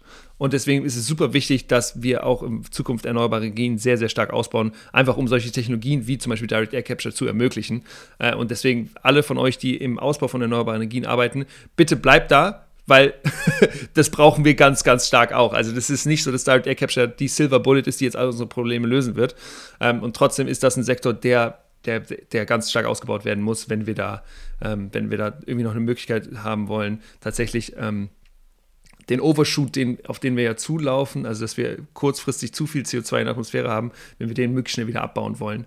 Ähm, und genau, wenn ihr da weitere Interessen dran habt, ähm, ich mache ja noch diesen Anti-New Energy Transition Podcast, da habe ich gerade äh, vier Folgen, die sich damit beschäftigen. Die erste ist jetzt raus und die anderen Drei kommen auch im Abstand von zwei Wochen. Also wenn ihr da ein bisschen Interesse habt, da nochmal reinzuschauen, dann freue ich mich. Wenn ihr Lust habt, könnt ihr jetzt kurz auch reingehen. Kleiner Werbespot hier. Ähm, Engine Energy Transition Podcast, da könnt ihr das ähm, und vielleicht einfach die Bell aktivieren oder kurz folgen. Da wird euch das auch angezeigt. Also da wird es einiges geben, auch weil ich vielleicht sehr stark gerade auf diesem, auf dem Trip so unterwegs bin.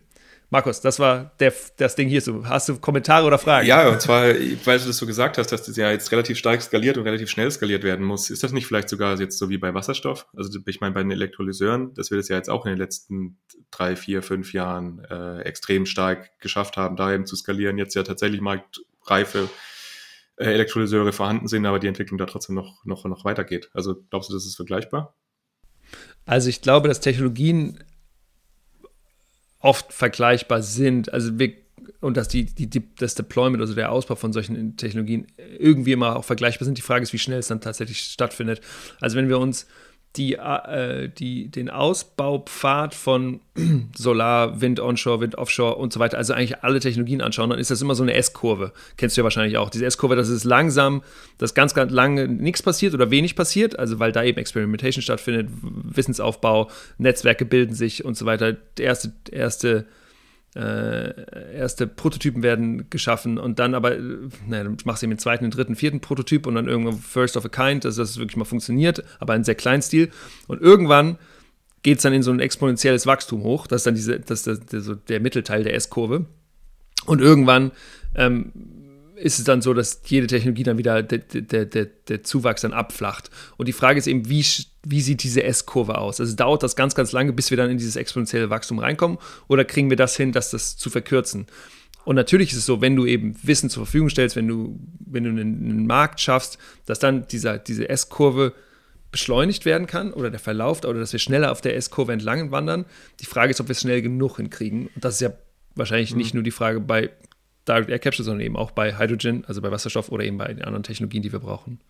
Ja, ich finde es ganz spannend, weil also 20 Jahre, finde ich, klingt erstmal. Hört sich lang an. Ne? Eigentlich ne? lang, genau. 20 Jahre klingt erstmal lang. Also, dass man in 20 Jahren, eigentlich kriegt man ja schon viel hin. Also, wenn ich jetzt mal überlege, was quasi äh, gerade bei Solar ja passiert ist, also innerhalb von 2000 bis 2012 ist ja das auch relativ stark angestiegen. Aber. Naja, aber, aber ja. Markus, guck, wann, wann, wurde, wann wo wurde Solar erfunden und von wem und wann? Sol Solar PV wurde in den, in, in den, Bell, äh, in den Bell Labs ähm, erfunden und das müsste 1956, also in den 50er oder 60er Jahren wurde es erfunden. Das ist 50 Jahre her. Und jetzt dann, genau, zwischen 2000 und 2012 ist dann, hat sich da viel bewegt, aber auch 2000 oder 1999 wurde das EEG, glaube ich, implementiert und es war dann wirksam von 2000 an. In den ersten 5, 6, 7 Jahren sind die Preise auch nicht krass runtergegangen. So, aber da, da ging es dann tatsächlich erst los mit dem exponentiellen Wachstum. Und dann erst 2010, 2012, 2013 haben wir wirklich Preisreduktionen gesehen. Aber selbst das hat 50 Jahre gedauert oder 40, je nachdem, wie du ganz genau zählen ja, willst. So. Ja, ja, ja, ja, aber ist klar. Deswegen, das, es kommt ja auch ja. immer darauf an, wie viele, wie viele Jahre du da jetzt wirklich reinzählst. Also es gibt ja auch andere Technologien, bei denen beispielsweise, wenn du jetzt äh, Smartphones oder sowas dir anguckst, da ging es ja auch Entwicklung irgendwie 2004, 5, 6 los und jetzt 15 Jahre später haben wir ja absolute High-End-Produkte und eigentlich, sage ich mal, ab 2010, 12 gab es ja da schon halbwegs äh, äh, sinnvolle Sachen. Aber ja, klar. Also, genau, das sind natürlich ja. wieder nur äh, Einzelapplikationen im, im, im, im, im Customer-Bereich. Und das Ding ist, dass du, wenn du so ein iPhone siehst, oh geil, da kannst du, da, da, da erschließt sich ja dein, dein, dein, dein Wert, den, der dieses Produkt für dich stiftet, ist ja dir super schnell, super klar. Wenn wir Direct Air sprechen, keiner will Direct Air Capture oder keiner stellt sich eine Direct Air Capture Anlage in den Hinterhof, weil du das Gefühl hast, da kannst du Geld mitmachen oder das macht die Luft klar, äh, reiner oder was auch immer. Das hat ja eigentlich keinen direkten Nutzen, sonst hat es ja nur einen gesellschaftlichen Nutzen. Und ich glaube, da ist es dann eben herausfordernder, ein Innovationssystem drum herum zu bauen. Ja.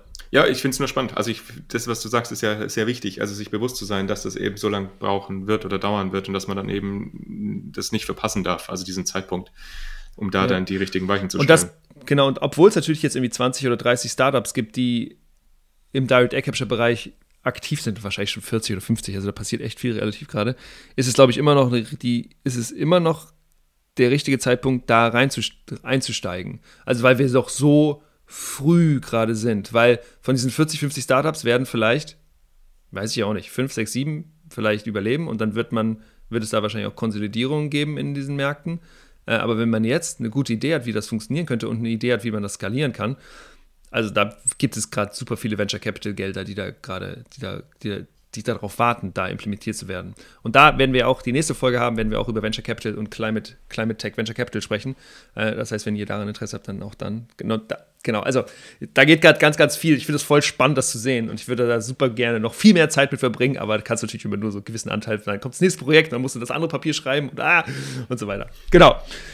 Markus, wollen wir über deine Diss reden? Ja, können wir gerne noch kurz machen. Ich mache es aber auch wirklich nur kurz. Ähm, wird jetzt herausfordernd, äh, herausfordernd, weil ich habe schon für quasi die Präsentation für die Verteidigung, musste ich meinen kompletten, was ich gemacht habe, in 30 Minuten reinpressen. Und das Ganze kürze ich jetzt nochmal um 10, Faktor 10. Also ich versuche das jetzt in drei Minuten reinzupressen. okay, dann mal schauen, los. wie gut das funktioniert. Nee, also was ich mir angeschaut habe, ist, ist das, was ich ein, vorhin auch schon gesagt habe, also industrielle Abwärmenutzung für, für Gebäude, da eben hauptsächlich für die, für die Applikation von Raumwärme und Warmwasser, also wie man eben Abwärme nutzen kann. Und was da eben ganz spannend ist, ich habe das erstmal ausgewertet, wie viel Abwärme haben wir denn überhaupt in Deutschland, auch in welchen Temperaturniveaus. Und was man da eben sieht, ist, dass extrem viel von dieser industriellen Abwärme in niederen Temperaturbereichen vorhanden ist, also unterhalb von 200 Grad Celsius. Und das resultiert einfach daraus, dass die Industriebetriebe selber dieses interne Abwärmemanagement oder Wärmemanagement kriegen die meistens ganz gut hin, weil es halt auch einfach ein Kostenvorteil ist, wenn man sagt, man nutzt die Wärme nochmal und braucht da nicht nochmal extern äh, eben Energieträger zukaufen und verfeuern, um die Wärme bereitzustellen. Aber spannend wird es halt genau bei diesen Punkten, also unterhalb von 400 Grad, beziehungsweise hauptsächlich dann unterhalb von 200 Grad, da ist dann richtig viel Abwärme eben vorhanden. Und was ich mir dann eben angeschaut habe, ist, wie kann man denn diese Abwärme nutze, die Abwärme eigentlich nutzen in, in unterschiedlichen ähm, Gebäuden? Und das Ganze habe ich mir auch regional angeschaut, also tatsächlich basierend auf Punktquellen von, von industriellen Abwärmeanlagen. Ähm, und was da rausgekommen ist, beziehungsweise was man sieht, ist, dass es einige Regionen in Deutschland gibt, also Gemeinden, ne, in denen das Abwärmepotenzial größer ist als der Wärmebedarf in der jeweiligen Gemeinde. Also beispielsweise ganz prominentes Beispiel dafür ist Salzgitter, die einfach sehr industrialisiert sind, sehr große Abwärmemengen, industrielle Abwärmemengen haben, aber eben in der jeweiligen Gemeinde nicht so einen riesen Wärmebedarf haben. Das heißt, theoretisch, wenn man das eben konsequent umstellen würde auf, auf industrielle Abwärmenutzung, dass man im Prinzip in dieser jeweiligen Gemeinde dann nahezu den, den Wärmebedarf vollständig über, über Abwärme decken könnte. Und vielleicht auch nochmal jetzt zu, zu Zahlen. Ähm, ich habe da eine relativ umfangreiche ökonomische, technisch-ökonomische Analyse gemacht, standortscharfe Betrachtung, also wirklich jeden Standort einzeln angeschaut ähm, und dann geschaut, was denn ökonomisch, die Wärme zu nutzen, wohin zu transportieren. Und was dabei rausgekommen ist, dass das standortscharfe ökonomische Potenzial ca. 17 Terawattstunden in Deutschland sind, also basierend auf diesen ähm, industriellen in Abwärmedaten. Und es gibt andere Studien oder beziehungsweise so generell das, was immer so kursiert, ist eher so um 60 Terawattstunden. Aber dabei muss man halt sagen, dass das so dieses generelle technische Potenzial ist. Also wenn man wirklich da alles nutzen würde und vor Ort im Prinzip alles nutzen würde und nicht so wirklich auf diese ökonomischen Faktoren schauen würde, dann könnte man da eben ja, so 60, 70 Terawattstunden nutzen. Wenn man das eben dann berücksichtigt, dann sind wir halt so ein bisschen unterhalb von, von 20 Terawattstunden. Ne? Und das klingt dann erstmal gar nicht mehr ganz so riesig viel, aber man muss sich da immer noch im Hinterkopf behalten, dass natürlich diese, gerade diese ganz Niedertemperaturabwärme, also auch 40, 50 Grad beispielsweise, super auch als Input für eine Wärmepumpe dienen kann, also für so eine Großwärmepumpe. Und wenn man dann 40 Grad Zulauf zu einer Wärmepumpe hat und man braucht für ein Wärmenetz beispielsweise 70, 80, 90 Grad, äh, dann kann die Wärmepumpe da halt eine Jahresarbeitszahl, hatten wir ja gerade vorhin auch schon drüber gesprochen, von sieben erreichen oder so. Und das heißt, dass wir dann im Prinzip aus 10 Terawattstunden äh, Abwärme dann im Prinzip halt 70 Terawattstunden Wärme machen können. Und 70 Terawattstunden ist dann gar nicht mehr ganz so wenig. Das ist dann durch ein substanzieller Anteil. Und wenn wir dann eben noch diese Hochtemperaturabwärme auch noch nutzen, dann ist das gar nicht so wenig. Und deswegen ähm, ist so, so ein Takeaway auf jeden Fall, man sollte dieses ganze Thema doch deutlich stärker auch, auch fördern. Das wurde jetzt vor allem jetzt im letzten halben Jahr ähm, noch, noch auch schon gemacht, da ist schon einiges passiert. Fand ich übrigens auch ganz spannend, dass nach der Prüfung, die ich hatte, die Prüfer zu mir gesagt haben, das haben sie in den seltensten Fällen, dass ein Thema bei der Verteidigung deutlich relevanter ist, als man es quasi angemeldet hat. Und bei mir war das jetzt so. Also, dass dieses Thema Abwärmenutzung einfach viel relevanter ist in 2022 als in 2019, als ich angefangen habe. Also da ganz interessant. Ja, und dass wir aber trotzdem einfach noch, noch sehr viele Hemmnisse haben, warum das nicht gemacht wird. Und Hauptproblem ist da halt auch, das hast du ja, Julius, auch in deiner Promotion dich damit beschäftigt, diese ganzen Akteurskonstellationen äh, im Wärmebereich, dass das einfach sehr fragmentiert ist, sehr, sehr aufgeteilt ist. Und genau, dass das eben auch so, so ein Problem ist, weil Industrieunternehmen oder generell eben auch, das lässt sich auch noch erweitern dann auf Data Centers, die Betreiber von solchen Anlagen oder von solchen ähm, Prozessen, die sind halt nicht dafür da, um Wärme zu vertreiben, sondern die sind eigentlich da, also der, die, die kennen sich aus mit ihren Prozessen, die kennen sich aus, wie mache ich jetzt die hier Dampf, wie mache ich jetzt keine Ahnung, eben Stahlwerk, wie mache ich denn eigentlich Stahl? Aber wie jetzt dieses ganze Drumrum, die Abwärmenutzung, der Vertrieb von der Abwärme, damit beschäftigen die sich halt nicht. Und das ist halt kein normales Geschäft von denen, das kommt halt dann noch on top dazu. Und deswegen wäre es halt total sinnvoll, da auch Leute zu schulen und eben diese, ähm, ja, es, es ermöglichen, den Leuten ermöglichen, auch da halt teilzuhaben an, an diesem Thema. Äh, viele Unternehmen sagen halt, dass diese Kapazitätsprobleme ein großes Problem sind, also dass die keine Leute dafür haben, die sich damit beschäftigen können. Und das heißt, dass da halt vor allem. Liegt es daran, dass die Leute nicht gibt? Also, dass es nicht viele Leute gibt, die sich da mit aus. Ja, ich glaube, dass es keine Stellen halt gibt dafür. Also, ich glaube, es gibt schon Leute, die sich damit beschäftigen würden, aber es ist halt natürlich klar, ein Industrieunternehmen ist halt ein wirtschaftlicher Betrieb, die versuchen, das möglichst alles zu optimieren und im Zweifelsfall werden halt solche Energiemanager ist dann eine Person für die komplette Anlage zuständig und hat dann halt einfach nicht die Kapazitäten, um sich damit allem dazu zu beschäftigen. Und deswegen glaube ich, dass halt vor allem externe EnergieberaterInnen und auch Energieagenturen da eigentlich noch eine ganz wichtige Rolle dabei spielen sollten, um eben Beratungsleistungen in dem ganzen Bereich zur Verfügung stellen zu können, dass, dass man die Abwärme dann auch nutzen kann. Mhm. Siehst du da ein großes Potenzial für Contracting-Firmen? Also wir haben ja bei Solar natürlich NPAL schon im Podcast gehabt und natürlich ist Contracting für solche ähm, für solche Wärmeanlagen, die vielleicht auch deutlich komplexer, als wenn man jetzt eine Solaranlage aufs Dach packt, so, aber siehst du da Potenzial? Weil Contracting ja eigentlich oder Energiecontracting ja eigentlich ursprünglich ohnehin aus dem Wärmebereich gekommen ist. Ja, auf jeden Fall. Ähm, man muss halt immer ein bisschen aufpassen, ob die, die Contracting-Firmen das halt so machen wollen und als, als Wärmequelle im Prinzip halt die Abwärme nehmen, weil dann ist man halt wieder darauf angewiesen, dass die jeweilige Industriebetriebe dann auch diese Abwärme kontinuierlich zur Verfügung stellen. Wenn die eben selber KWK-Anlagen oder irgendwas installieren oder betreiben, dann können sie das selber ein bisschen mehr steuern. Allerdings hat ja jetzt auch das letzte halbe Jahr gezeigt, dass man auch nicht unabhängig ist. Also gerade jetzt mit Gas, wenn du irgendwas mit Gas betreibst, bist du voll abhängig und äh, eben auch von den Preisen abhängig, die da die jeweiligen Gasunternehmen dann aufrufen. Also so ist es auch nicht mehr. Ich glaube, das hat sich jetzt auch nochmal ein bisschen geändert. Ähm, ja, wäre auf jeden Fall wahrscheinlich eine spannende Option, um, um eben viel von dieser Verantwortung abgeben zu können. Ein Problem ist generell bei diesem ganzen Thema halt noch diese vertraglichen Gestaltungen und auch mit diesen Ausfall, Fällen, also was passiert eigentlich, wenn jetzt ein Industrieunternehmen eben nicht mehr produziert, Standorte ändert, Prozesse umstellt. Also das ist eben auch noch so ein, so ein Hemmnis, ähm, warum das nicht gemacht wird. Aber ich finde eigentlich, man überschätzt es meistens ein bisschen, weil selbst wenn man sagt, man baut jetzt ein Wärmenetz mit einem Industriebetrieb, mit Abwärme und die Abwärme fällt dann irgendwann aus, dann ist ja trotzdem diese Infrastruktur des Wärmenetzes da, die ja sehr viele Vorteile hat. Und wenn man dann sagt, man installiert eben dort eine Großwärmepumpe oder eine Geothermieanlage oder eben was anderes, was dann die, die klimaneutrale Wärme eben bereitstellen kann, dann hat man die restliche Infrastruktur eben schon vorhanden. Also ich glaube, man überschätzt es manchmal ein bisschen oder unterschätzt eigentlich, welchen Vorteil, welchen Wert diese Abwärmenutzung mit Zusammenerrichtung eines Wärmenetzes eigentlich spielen kann. Sagen wir nochmal letzten Punkt vielleicht, wenn ich jetzt ein Quartier habe, wo Gebäude drin sind, die nicht saniert sind, nicht energetisch saniert sind und also einen Wärmebedarf von, weiß ich auch nicht, 80, 90, 100 Grad ungefähr haben, dann muss ich ja mein gesamtes Wärmenetz darauf fahren. Jetzt ist es vielleicht so, dass mittelfristig alle diese Gebäude in diesem Quartier energetisch saniert werden, werden und dann vielleicht nur noch einen, eine Vorlauftemperatur von, weiß ich auch nicht, 40 brauchen oder so. Äh, oder vielleicht sogar noch geringer, also Low Access, äh, Low Access Netze, weil sie dann, weil jedes Haus dann nochmal eine eigene Wärmepumpe im Haus hat, womit dann diese 10, 20 Grad dann eben hochgezogen werden können. Ist das, sind das dann an, also müssten an diesen Wärmenetzen dann noch viel getan werden oder können die einfach auf 80, 90 gefahren werden und dann 30 Jahre später irgendwie auf 20, 30 Grad gefahren werden?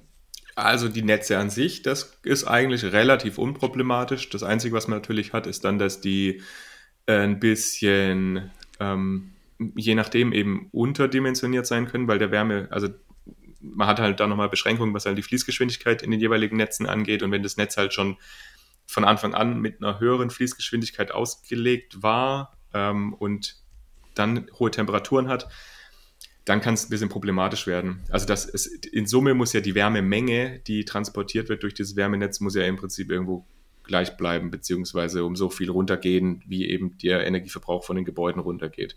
Das heißt, da muss man eben gucken, dass es dann zueinander passt. Grundsätzlich ist es auf jeden Fall, Fall möglich. Ähm, es ist halt die Hauptherausforderung, ja, also wenn halt ein Gebäude sich in diesem ganzen Quartier am Netz dazu entscheidet, eben nicht zu sanieren, nicht umzustellen, äh, hast du halt das Problem, dann kannst du halt nicht das, das Netz einfach runterfahren. Also genau. Das, und das, da hast du wieder diese Herausforderung, dann viele AkteurInnen in einem Straßenverlauf dann irgendwie dahin zu bekommen, dass ab dem 01.01.2000, weiß ich nicht, 29 dann tatsächlich alle saniert sind und alle nur noch diese geringere Temperatur nachfragen. Ne? Genau, deswegen ja, ist auch dieses, dieses, dieses, Thema Wärmeplanung, was wir auch schon mal angesprochen haben, eigentlich auch ganz relevant. Also zu sagen, hier, wir wollen in zehn Jahren das Wärmenetz beispielsweise ausbauen, umbauen, was anderes damit machen, äh, dass man sich eben frühzeitig auch darauf einstellen kann, dass da was passieren muss und dass dann eventuell auch ja, passfähige Förderprogramme oder eben eigene Initiativen da gestartet werden können, um die Gebäude dann auch zu sanieren. Und im Zweifelsfall, also ich meine, Worst Case oder beziehungsweise letzte Möglichkeit ist dann eben mit dieser niederen Temperatur zu arbeiten und im Zweifelsfall dann eine Wärmepumpe noch zu installieren und zu sagen, ich gehe halt mit den 40 Grad, brauche dann aber halt noch eine Wärmepumpe, um auf 70, 80 Grad dann die, die Wärme da anzuheben. Ja.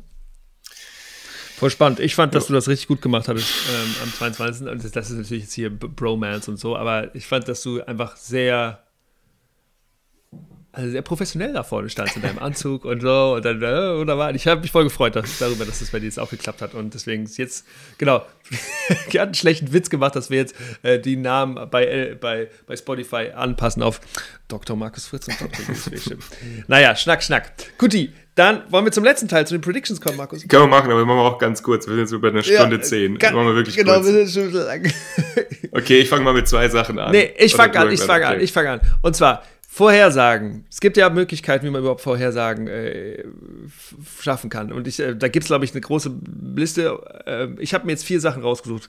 Ähm, und zwar, was man einmal machen kann, ist, man kann einfach einen Trend fortschreiben und sagen, dass wenn das so weiterentwickelt, dann sind wir jetzt auf X, auf 80 und nächstes Jahr sind wir auf 100, wie auch immer. So, also man kann entweder Trend, Trends weiterschreiben, man kann ähm, Modellierung, man kann Modellierung durchführen und sagen, okay, wenn wir jetzt nicht nur einen Faktor haben, sondern mehrere Faktoren haben und die sich weiterentwickeln, dann ist es eben nicht eine Trendweiterschreibung eines Faktors, sondern mehrere Faktoren. Das könnte man machen. Drittens, man könnte Experteninterviews machen und sagen, was erwartet ihr denn, dass was nächstes Jahr passiert? Und viertens kann man wilde Ideen oder Prophezeiungen machen und dann ist die Wahrscheinlichkeit, dass man da trifft, wahrscheinlich relativ gering. So, wir gucken, wo wir, wie wir das jetzt gemacht haben. Äh, genau, willst du anfangen? Oder musst du mal sagen, ja, ich habe genau, wilde ich Ideen, ich Prophezeiung oder im Prinzip nur, nur, nur, so, nur so zwei Punkte, die, die, die ich jetzt äh, mir, die mir äh, quasi zugefallen sind. Und das eine ist diese, dieses Thema mit dem CO2-Preis, den es ja auch für Wärme gibt, seit diesem Jahr, der jetzt aktuell bei 30 Euro pro, pro äh, Tonne CO2 ist. Und da nächstes Jahr gibt es da eben diese Aufteilung auf die Vermieterinnen und Vermieter und Mieterinnen und Mieter. Und da bin ich noch nicht ganz davon überzeugt, dass das gut funktionieren wird, weil es ist so, dass quasi, wenn man einen eigenen Vertrag schließt, also für äh, eine eigene Versorgung mit Gas beispielsweise, dass dann man selber als Mieterin oder Mieter dafür verantwortlich ist, die jeweiligen Ansprüche dann geltend zu machen gegenüber Miet Vermieterinnen und Vermietern. Und das ist halt was, ja, was ich jetzt nicht ganz so gut finde, weil ich glaube, zum einen, viele werden es gar nicht wissen, dass sie das machen sollen, müssen, können. Und zum Zweiten, dass selbst wenn man es weiß, dass man das kann, ob man dann halt für diese, ja, keine Ahnung, es ist ja dann, es ist auch nicht unendlich viel, das sind nachher halt 50, 60 Euro im Prinzip im Jahr, äh, dass man dann vielleicht auch sagt, naja, ich lasse das jetzt, damit einfach gute Stimmung mit hier in meiner, in meiner Wohnung herrscht. Und deswegen, also da bin ich mal gespannt, ob das so gut funktionieren wird. Und zweites mhm. Thema, was Weil ich jetzt noch so Machtgefälle ist, ne? für nächstes ja. Jahr, genau, Machtgefälle auf jeden Fall ähm, ist auch dieses Thema von Gas- und Strompreisbremse, was ja jetzt beschlossen wurde, das jetzt gilt. Und da glaube ich tatsächlich, dass wir es hinbekommen, den, den Strom- und den Gasverbrauch zu reduzieren, also zu senken, weil der Anreiz da jetzt ja doch da ist, im Prinzip diese Reduktion zu machen. Vielleicht nochmal kurz äh, als Hintergrundinfo einfach nur, also beides heißt im Prinzip, dass 80 Prozent des jeweiligen Verbrauchs äh, gedeckelt werden zu einem Preis. Also beim Strom sind es 40 Cent, bei, bei Erdgas sind es 12 Cent. Und alles, was dann über diesen 80 Prozent ist, da muss man dann den Marktpreis dafür zahlen. Und das ist so meine Prediction, dass das, glaube ich, ganz gut funktionieren wird, dass diese Reduktion stattfinden kann oder stattfinden wird ähm, im, im nächsten Jahr, also dass wir da vom, vom Strom und Gas runterkommen. 80 Prozent glaube ich nicht. Ich glaube, das werden wir nicht schaffen, ähm, das um 20 Prozent zu reduzieren, aber ich könnte mir gut vorstellen, dass wir vielleicht so ja, 10 bis 15 Prozent schaffen könnten. Hm. Und immer wenn ihr solche Daten, Interessen, solche Daten habt, äh, auf Zeit Online gibt es da immer ganz gute Daten. Also zum Beispiel, wie weit sind wir denn, wie effizient sind wir denn jetzt gerade geworden oder wie viel, äh, wie viel Gas wird denn jetzt gerade verbraucht? Und da wird auch immer dargestellt, wie, wie gut die, die, ähm, die Speicher gefüllt sind. Also wenn ihr da Interesse habt, kann man da immer hingehen. Meine erste Prediction ist, bist du durch, Markus? Ja. Meine erste Prediction ist, dass der Krieg in der Ukraine zu Ende gehen wird und ähm, dass die dass die, dass die russischen Besatzer rausgeworfen werden. Das weiß man natürlich nicht, aber wir haben ja gesehen, was in jetzt in acht Monaten, zehn Monaten so alles passiert ist. Also, dass erstmal der Angriff stattgefunden hat, dann der, die ersten Angriffe zurückgeschlagen wurden, dann in Cherson und im, im, im Donbass ziemlich viel zurückerobert wurde. Ähm, und jetzt ist es natürlich noch immer die Krim und auch in, in Ostukraine ähm, gibt es noch viele Bereiche, die besetzt sind. Aber ich glaube, wenn, nachdem jetzt die die Wahlen im US, US-Kongress durchgefordert, durchgegangen sind, muss sich, glaube ich, auch äh, die beiden Administrationen nicht mehr darauf konzentrieren, jedenfalls nicht in diesem Jahr, was das für Implikationen für deren Wahlen hätten. Und deswegen glaube ich, dass da jetzt sehr, sehr viel mehr Unterstützung nochmal kommen wird, nicht nur von europäischen Staaten, sondern auch von den USA. Und ich glaube, dass die Ukraine da viele Möglichkeiten hat, ähm, die russischen Besatzer aus dem Land äh, zurück zu, äh, zu vertreiben was natürlich ungeart, ungeachtet aller, alle, allen Leid äh, passieren wird, was da äh, gerade, also womit die ukrainische Bevölkerung da ähm, sich ja ausgesetzt fühlt gerade. Das ist, das ist furchtbar. Trotzdem glaube ich, dass, dass, dass wir da, dass, da ist eine relativ große Wahrscheinlichkeit oder eine Wahrscheinlichkeit, dass dieser Krieg zu Ende gehen wird. Das würde dann bedeuten, dass die Preise für fossile ähm, wahrscheinlich auch etwas runtergehen werden, obwohl natürlich die, Ver die Ver Versorgung durch Gas aus Russland nicht das wird wieder, nicht mehr passieren. Das also, wird nicht mehr passieren. Ja, das, das glaube ich auch. Also, ja. das ist auch eine Prediction. Ich glaube, ja. das wird nicht mehr passieren. Da hat sich Putin einfach, da hat er zu viel verbrannte Erde hinterlassen. Ähm, trotzdem wird, glaube ich, der Preis, die Preise insgesamt runtergehen, weil einfach dieses, dieses Kriegrisiko nicht mehr da ist. Und das wird dann weniger Druck auf Konsumenten haben. Also die Preise gehen runter. Das ist natürlich gut für die KonsumentInnen, die noch Gas haben. Wird natürlich aber auch weniger Druck auf die erneuerbaren Energien haben. Ich glaube, dass wir 2023 einen sehr starken Zubau von Erneuerbaren haben. Also allein im Solarbereich, also weil einfach auch gerade die äh, die Zeit, die man braucht, also die Wartezeit super hoch ist. Das heißt, alles, was irgendwie nach Deutschland ge gefunnelt werden kann an Solarkapazität, das wird, das wird auch hergebracht werden. Ähm, deswegen glaube ich, dass wir einen starken Ausbau von Solar zum Beispiel jetzt sehen werden 2023. Ähm, aber wenn die Preise natürlich für Fossile runtergehen, dann werden auch mittelfristig natürlich der Druck, Solar auszubauen, auch wieder ein bisschen runtergehen. Ähm, mal gucken, wie das, wie das passieren wird. Genau. Sagen, ja, ja, bei Solar. Ich glaube nämlich tatsächlich, das ist auch das eine, aber ich glaube, das andere, was jetzt auch nochmal helfen wird, ist tatsächlich, dass diese, diese Einspeisevergütungen deutlich hochgegangen sind. Und da noch ein spannender Punkt, der jetzt auch, weiß jetzt nicht, ob der seit Mitte diesen Jahres oder jetzt ab 1.1. gilt, ähm, dass man auch so Kombinationen machen kann aus, aus Volleinspeisung und, und ähm, Eigennutzung. Weil vorher war es ja immer so, dass wenn man Eigennutzung macht, kriegt man einen niedrigeren Einspeisesatz. Mhm. Und das hat dann im Prinzip dazu geführt, dass man beispielsweise nur 40, 50 Prozent des Daches eben mit Solar voll macht, damit eben eine Eigenverbrauchsoptimierung gibt. Ähm, jetzt ist es so, dass man sagen kann, ich mache 50 Prozent des Daches für Eigenverbrauch und was dann drüber geht, ist Einspeisung und aber ich mache nochmal 50 Prozent des Daches Volleinspeisung. Also dass man eben jetzt so eine Aufteilung im Prinzip vornehmen kann. Und ich glaube, das wird auch nochmal dazu führen, dass die Dächer insgesamt besser ausgenutzt werden. Und so dieses. Ja, was natürlich sinnvoll ist, ist so ein sinnvoll, halbes Dach ja. total sinnfrei. Ja. Also klar, ist immer die Frage, ja, ökonomisch, welcher Ebene genau, wir es anschauen. Ne? Da persönlich doch, ökonomisch kann das ja schon Sinn machen, dass man sagt, du kriegst halt nur diese 5, 6 Cent Einspeisevergütung, deswegen lohnt sich das eigentlich nicht, das noch größer zu machen. Aber wenn man jetzt eben für diese restliche Fläche dann halt diese 13 Cent im Zweifelsfall kriegt, da lohnt sich das dann halt dann schon deutlich schneller. Ja, das, ist, das sind diese verschiedenen Ebenen, die auch Jan Rosenow in unserer letzten Folge angesprochen hat, ne? dass du sagst, okay, du sagst, okay, lokal für deinen Haushalt lohnt sich das, aber für das Gesamtsystem ist das eigentlich nicht sehr sinnvoll. Ähm, und die Frage ist, was du optimieren willst. Und klar, wenn wir irgendwie deutschlandweit optimieren wollen, dann muss jedes Dach Solar haben und zwar das gesamte Dach. Ähm, außer wenn es jetzt nach Norden ist, dann vielleicht nicht so richtig viel. Aber alles, was nach Süden, Osten und Westen ist, das sollte vollgebaut werden. Genau, ich glaube, dass uns die LNG-Infrastruktur, die wir da jetzt mit mehreren Hauruck-Aktionen äh, aufbauen und aufgebaut haben, uns ganz gut auf die Füße fallen wird.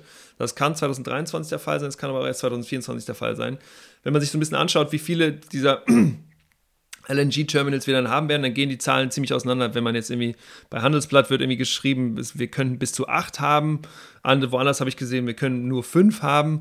Äh, schauen wir mal, also es gibt, ist ja jetzt so, dass wir da solche Floating, so Floating ähm, Terminals gebaut haben. Eins dieser Floating Terminals das sind einfach nur Schiffe, die da angefahren werden und die, die können, die können äh, LNG äh, speichern, aber die können LNG, die können eben auch LNG wieder vergasen. Das heißt, dann kommt ein neues Schiff, das packt, das, das stellt diesem Vergasungsschiff dann eben ähm, das LNG zur Verfügung. Das wird dann eben wieder ne, aufgewärmt, vergasen, geht dann in die, in die Pipelines rein. Ähm, ich glaube, dass wir da relativ viel natürlich gemacht haben die Frage ist, ob wir da nicht auch ein bisschen übertrieben haben und ob das, äh, da gibt es jetzt, wenn ich es richtig gelesen habe, müsste man nochmal checken, gibt es ja Langfristverträge oder längere fristige Verträge, zum Beispiel mit dieser Höck. Ähm, Reederei und die haben sich bestimmt gute, gute Konditionen da zur Verfügung stellen lassen. Und dadurch, dass es Deutschland so viel Druck gab, ähm, da jetzt schnell Infrastruktur aufzubauen, äh, kann ich mir vorstellen, dass da eben, äh, eben auch sehr viel Geld fließt. Und ich glaube, dass wir da ja, dass wir da eigentlich dafür gesorgt haben, dass wir wieder in, fossil, in fossile Infrastruktur investiert haben. Man hört immer wieder, dass die so gebaut werden, dass man da auch Wasserstoff anlanden kann. Hoffen wir, dass das tatsächlich der Fall ist und dass es dann nicht zu viel Kosten ähm, verursacht werden, um die dann wieder umzubauen auf, ähm, auf den Import von Wasserstoff. Und meine letzte Prediction wäre, dass Fracking, was immer wieder mal auch in den letzten Wochen durch die Medien gegangen ist, ich glaube, dass wir Fracking nicht kriegen werden. Also ich glaube, dass der Diskurs da so negativ weiterhin ist, auch weil wir gesehen haben, was da in den USA passiert ist, ähm, dass das einfach ganze, ja, ganz, ja, Landstriche, ich will nicht sagen verwüstet hat, aber dass da einfach sehr substanzielle ähm, negative Auswirkungen stattgefunden haben, wenn es im, im Bereich Biodiversität ähm, unter anderem, dass wir das, glaube ich, nicht kriegen würden. Also ich glaube, meine Prediction wäre, Fracking ist irgendwie so eine der allerletzten Lösungen, die wir noch machen können, um an Gas zu kommen. Und ich glaube, dass wir so viel Infrastruktur jetzt ausgebaut haben und auch so diversifiziert sind mit mit Gas aus Norwegen, äh, aus Belgien, aus Katar und aus wo auch immer her, ähm, dass wir, glaube ich, kein Fracking kriegen werden. Ja, schauen wir mal. Klar. Können wir Ende des Jahres immer nochmal anschauen. Ja, ich habe noch vielleicht nur noch eine äh, Prediction jetzt, wo du es gesagt hast. Auch, äh, ich glaube, auf europäischer Ebene wird auch ein bisschen noch was passieren. Und zwar jetzt regulatorisch. Und zwar meine Prediction, die jetzt aber gar nicht so krass die Prediction ist, aber was passieren wird, äh, ist, dass nächstes Jahr wir werden eben eine neue EPBD bekommen, also eine Energy Performance Building Directive und eine neue EED, also neues Energieeffizienz, eine Energy Efficiency Directive. Äh, ja. ja. also da die Direktive eben, zum einen Energieeffizienzdirektive, die andere die Gebäudedirektive und ich glaube, das wird deutlich nochmal ähm, einiges auch, auch verändern, einfach, weil das sind dann wieder Dinge, die umgesetzt werden müssen in nationales Recht. Und da werden dann die, die nationalen Gesetze auch äh, ja wahrscheinlich nochmal deutlich angepasst werden müssen. Ja, das ist spannend. Und die Frage ist auch, ob dann nicht in diesem European Green Deal, ob da vielleicht sogar noch mehr rauskommt oder auch Repower EU. Müssen wir auch gucken, ob, was sich da so entwickelt. Aber auch keine, auch keine spezifischen Predictions, sondern so mal gucken, was sich da auf europäischer Ebene nochmal verändern wird, was wir dann natürlich auch wieder in deutsches Gesetz äh, ja. Äh, um, umwandeln müssen. Ja, dann, eben, dann kommen wir zum Ende, oder Markus? Ja, sind wir durch. Ich wollte es nur mal sagen, wenn ihr noch Interesse dran habt an, an, an einzelnen Themen, jetzt beispielsweise auch, wenn ihr sagt, oh, da kommt jetzt nächstes Jahr was, das wird mega spannend, wie jetzt beispielsweise die EED oder äh, keine Ahnung. Also wenn ihr sagt, da ist was ganz Spannendes, dann, dann äh, teilt uns das gerne mit, schreibt uns gerne. Ähm, dann schauen wir, ob das vielleicht irgendwie reinpasst, ob wir da Personen dazu finden oder wenn ihr Vorschläge für Personen habt, dann schickt uns die auch gleich gerne mit. Und dann, genau, gucken wir einfach, äh, ob das Thema irgendwie spannend ist, Passend ob wir ist. denken, dass ja. das äh, für euch alle auch spannend sein könnte. Wir freuen uns da immer drüber. Ähm, ja, und sonst, ich freue mich echt sehr auf jetzt das nächste Jahr. Äh, ich glaube, wir haben schon die ersten paar Sachen haben wir ja schon, schon wieder vorbereitet. Äh, ein paar spannende Themen haben wir schon, schon rausgesucht. Wie gesagt, es wird jetzt über starten ähm, mit, mit dem Venture Capital, also quasi Investitionen in Erneuerbare, dann CCUS. Äh, wir haben auch noch was zu Energiepolitik in Deutschland. Also sind schon wieder spannende Themen, die, die kommen werden. Genau, aber das Ding ist, dass Markus jetzt erstmal in Urlaub gehen ja. wird, einen Monat. genau, wir haben echt einiges schon vorbereitet für, für, für, für Januar, Februar, aber Markus wird sich äh, jetzt erstmal äh, ja, einen lang verdienten, äh, äh, promotionsverdienten Urlaub nehmen. Wo willst du hinfahren, Markus? Nach Spanien mit dem Bus.